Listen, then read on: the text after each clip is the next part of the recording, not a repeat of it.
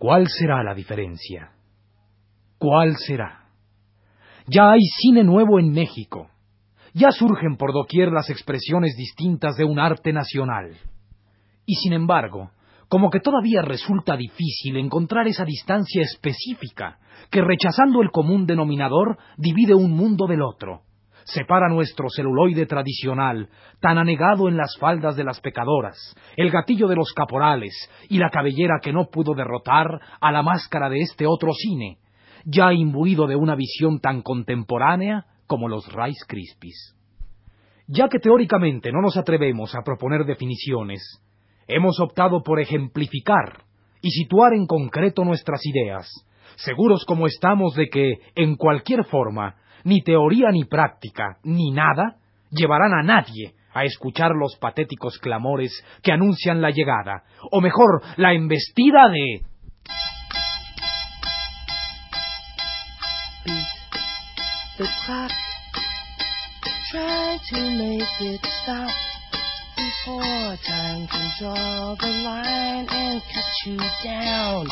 El cine y la crítica.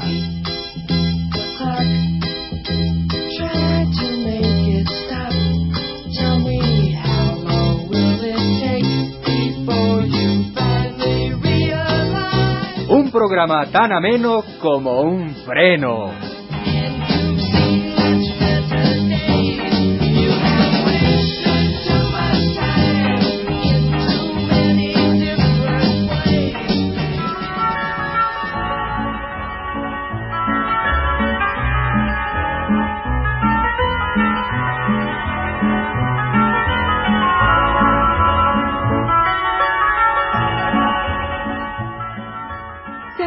Ustedes del viejo cine mexicano? Lo evocan, lo nostalgiquizan. ¡Ay, qué bello era, verdad! Y del tradicional rollo azteca, qué cosa superaba la grandeza, la majestad, la dignidad de las cintas sobre nuestra Belle Époque, sobre el porfirismo. ¿Las recuerdan ustedes?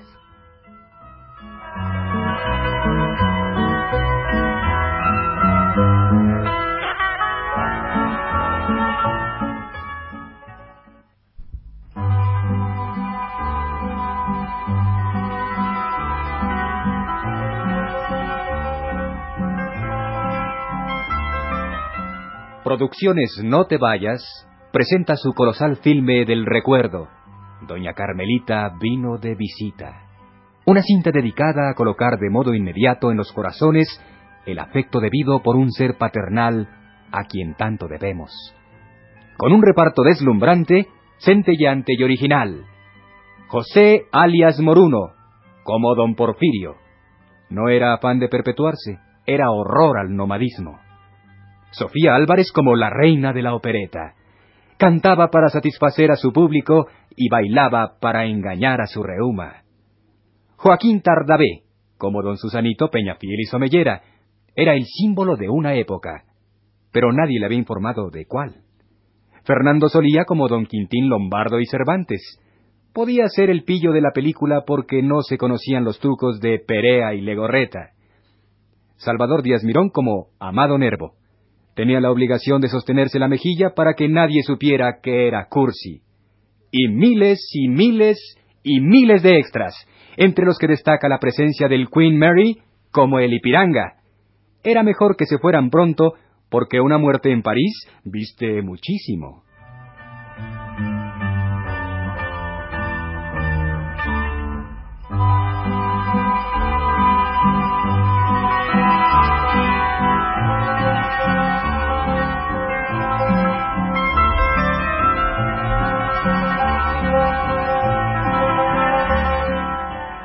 Y las escenas típicas, obligadas y necesarias de estas películas eran más o menos así.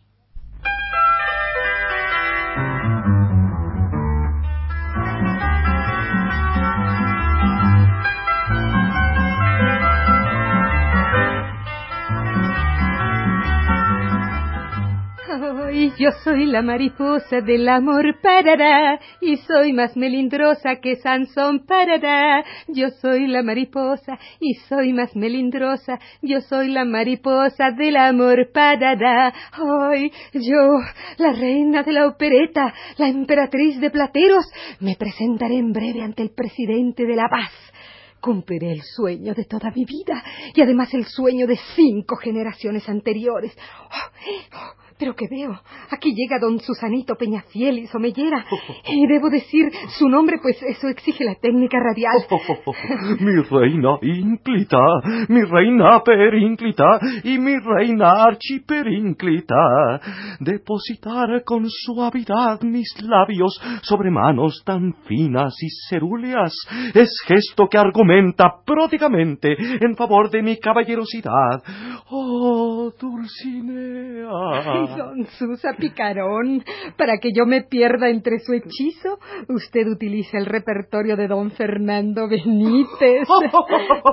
oh, frágil doncella, oh, perjurio de la nieve, oh, amor de principios del siglo. Pero cortad vuestras exclamaciones, Susanín, que ahí viene el resto del reparto.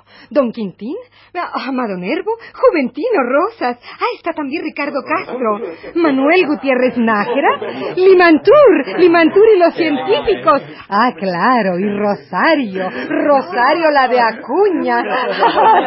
Solo faltan Río Blanco y Cananea. Otro chiste como eso si no vuelvo a aparecer en ninguna película de época. Pues bien, yo necesito decirte que me quiere.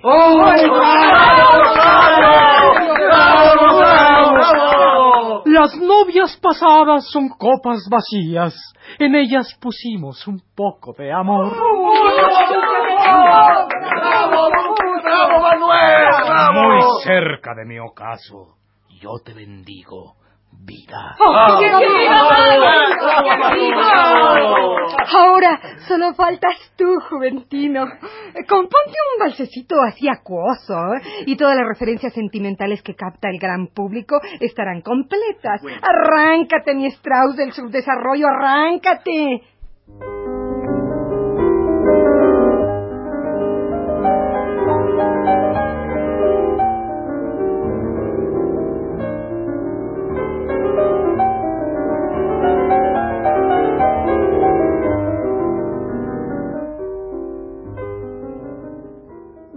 Juve, bravo. Ay, de esta nueva ola musical de principios del siglo, tú eres el único que hará fortuna en disco. Bravo, genial. Pero silencio, silencio, por favor. Silencio, creo que ya viene, ya viene, sí.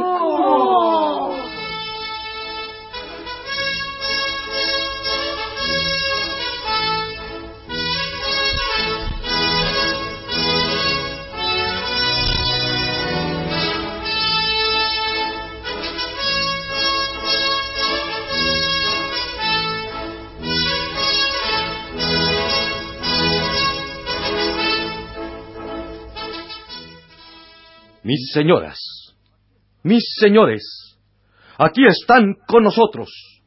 Nos anonadan con su presencia, distinguen con su luz a esta oscura bohemia las luces de don Porfirio y doña Carmelita. Buenas noches, gentiles representantes de la cultura que florece como una estrella gracias a mis auspicios. Razón tiene usted, mi caro cónyuge. Encontrarlos aquí todos juntos tonifica mi ansiedad de saber. ¡Ay, don Porfis! ¡Don Porfis, qué amable usted de haber venido! Para mis súbditos digo, para mis hijos, con toda mi devoción. Y para ustedes, flores de mi jardín, ¿Qué les puedo dar? ¡Ay! Declámenos el brindis del bohemio. Bailenos las chapanecas. Chiflemos la traviata. Ay, sí, sí. Respeto para mis altas investiduras. Respeto para la lealtad que he demostrado al pueblo sirviéndole por tantos años. ¿Por cuántos, mi señora Carmelita? Por cuatro, mi señor don Porfirio. Un Poquito más, mis señores. Cinco. Más, menos, ¿qué importa? Este país es una gran familia, un convivio enorme. Eh, Don Porfirio es como un padre amante que nos cobija a todos bajo sus alas protectoras. Don Susanito, Don Quintín, Amado, Juventino, Ricardo, el Duque Job, eh, cantémosle a nuestro protector, manifestémosle nuestra devoción.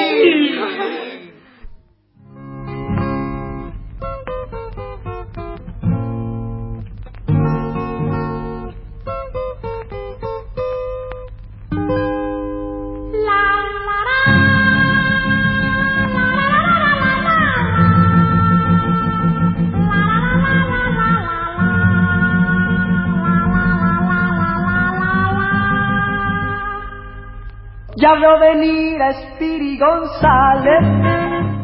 Y las películas porfirianas clásicas concluían clásicamente con la gran secuencia final, cuando al Ipiranga ascendía don Porfirio rodeado de sus amigos póstumos. ¡Oh, no, don Porfirio! ¡No se vaya! ¡Me ¡Protégelo! ¡Me ayúdalo! ¡Me llévalo! ¡Me tráetelo! Valor, mi señor. Nos iremos con la frente en alto. Y la cara al sol. Lloremos, que se nos va. Lloremos o se nos queda. En el Ipiranga parte mi cuerpo, pero aquí permanece mi corazón. La culpa la tienen los pelafustanes que no advierten la solemnidad de las grandes ocasiones. Adiós. Oh, adiós.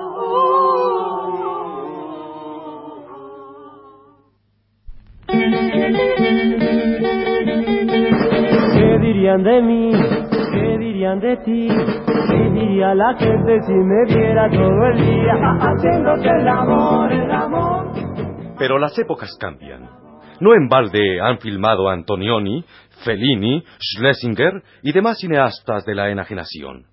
El cine mexicano está ya consciente de la existencia de la psicología, el análisis, Diván el Terrible, la enajenación, la alienación, Eros y Tánatos, la biofilia y la necrofilia, el sentimiento de autodestrucción y el narcisismo incontenible. ¿Cómo desoír el siglo XX que se filtra por todos los poros de nuestros complejos? ¿Cómo ignorar que ya hay un cine donde la persona se incomunica, se busca, se angustia y se desespera sin encontrar esa ambigüedad necesaria para captar la mirada?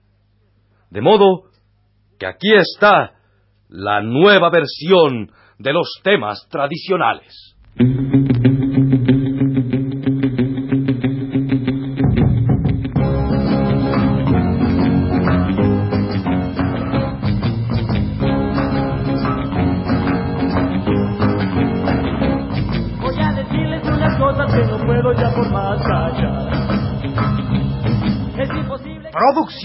Líbido presenta la escueta, extraordinaria y lúcida cinta Carmen. Una película sobre la tristeza y la desolación de un siglo que comienza con la inseguridad propia de todo principio. Con un reparto analítica y filosóficamente ad hoc. Ignacio López Terco como don Porfirio. La inseguridad le exigía permanecer y la frialdad del alma lo llevaba a matarlos en caliente. Fanny Vano como Carmen Romero Rubio. Amaba a su esposo, pero no comprendía cómo la ansiedad del poder podía evitar la frustración. Chucho Balinas como don Susanito Peñafiel y Somellera. Su adulación respondía a un exceso de confianza en sí mismo. Meche Barreno, como la reina de la opereta. Todo lo predisponía al triunfo, pero ella insistía en tomar en cuenta para deprimirse su falta de talento. Y muchos miles, miles, miles de extras, entre los que destaca la presencia del complejo de Edipo como el Ipiranga. Irse a buscarse, desterrarse de sí mismo o fugarse al exterior. Todo era igual. Pero es que, ¿Hay alguien que pueda huir de sí mismo?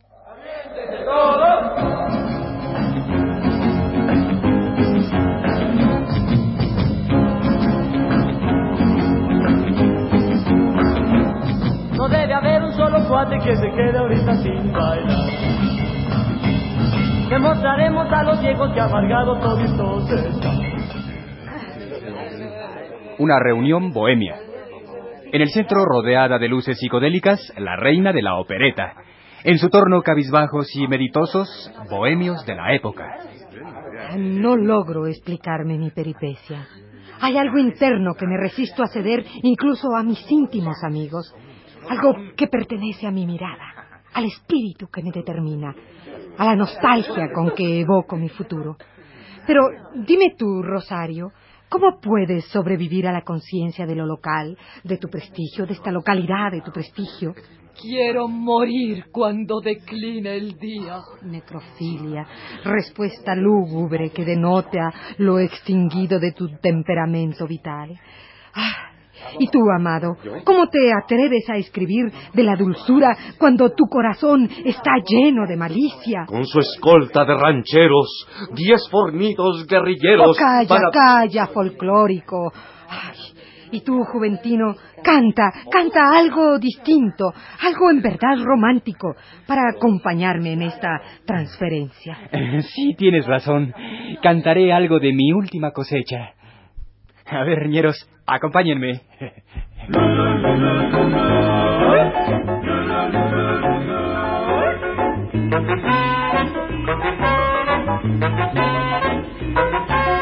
Lulu, dime si tengo que hacer cola por ti y si es muy larga para irme a dormir. Mira de pena, no me voy a morir. Mira qué antipática se ha puesto Lulu. Te quiero, pero Lulu, no juegues con mi amor. Pero incluso estas versiones empiezan a ser insuficientes. Y ahora, después de, luego de, a continuación de, surgió al vapor.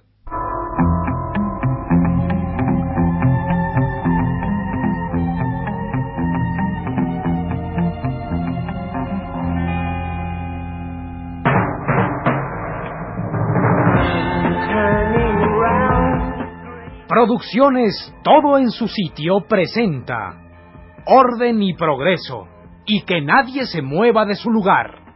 Una película sobre la época porfiriana tan requerida de paz como la presente, tan urgida de estabilidad como Today.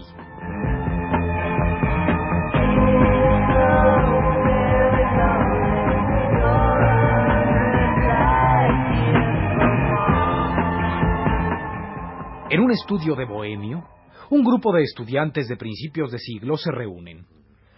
Cuchichean, murmuran, bisbisean, susurran, deslizan palabras, mueven cartelones de un lado a otro, se imaginan consignas, eh, con los dedos hacen la señal de Víctor, eh, grabadora ya famosa en aquel entonces por tener la exclusiva de Caruso. De pronto se abre y entra Roberta Corcuera, una cupletista de moda en el principal. Pronto, Alfonso, José, Martín, Pedro, Julio, Carlos, Antonio, muchachos del Ateneo de la Juventud. Ah, pues qué chicho, ¿no? Suave, mano. Vamos a darle de acá. Oye, qué mangazo, mano. Sacudió su melena alborotada, ¿verdad? Sí. nada más. Interrumpimos esta algarabía de principio de siglo para indicar que las expresiones usadas son las más viejas que se recuerdan y por tanto se emplean para dar idea de época. La acción prosigue. Oye, manito. Sí, hijos míos, sí, chamacos del Ateneo. Especialmente tú, Alfoncito, que tienes una pata tan acelerado. Cuídense mucho. Los han descubierto. Están perdidos. Se dice que...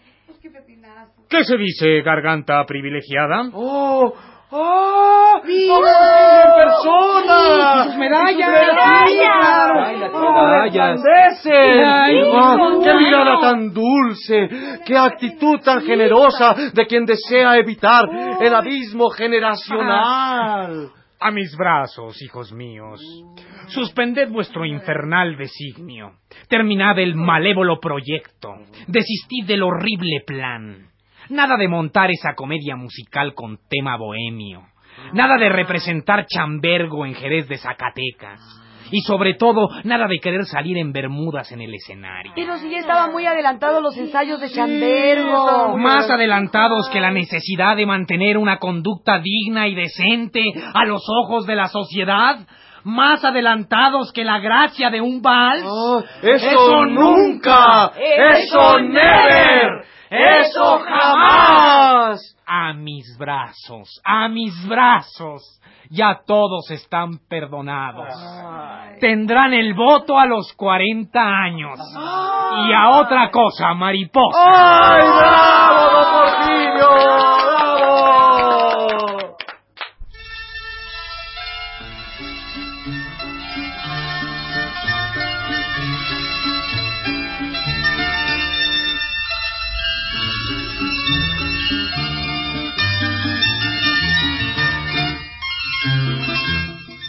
Y así hemos tenido la fortuna de presentar una nueva versión de Lo mismo. the clock. Try to make it stop before time can draw the line and cut you down. El cine y la crítica.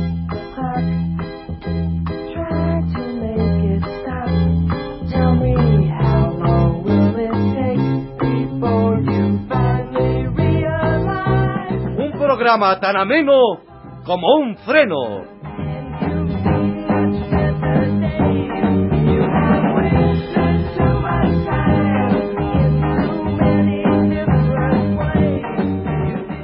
Participaron en este programa en estricto orden alfabético para evitar molestas jerarquizaciones el primerísimo actor de habla española, Antonio Bermúdez, la estrella que América esperaba, Estela Matute, la vedette del viejo continente, Flora Botton, la única esperanza de la juventud histriónica, Rolando de Castro, la primera dama del micrófono de Tecamachalco de Villanueva, Beatriz Bueno, el galán más perfilado de todo el subdesarrollo, Sergio de Alba, la esperanza hecha realidad de los escenarios del mundo, Nancy Cárdenas, y surgido del esquene del mismísimo Epidauro, al máximo actor del universo, Claudio Obregón.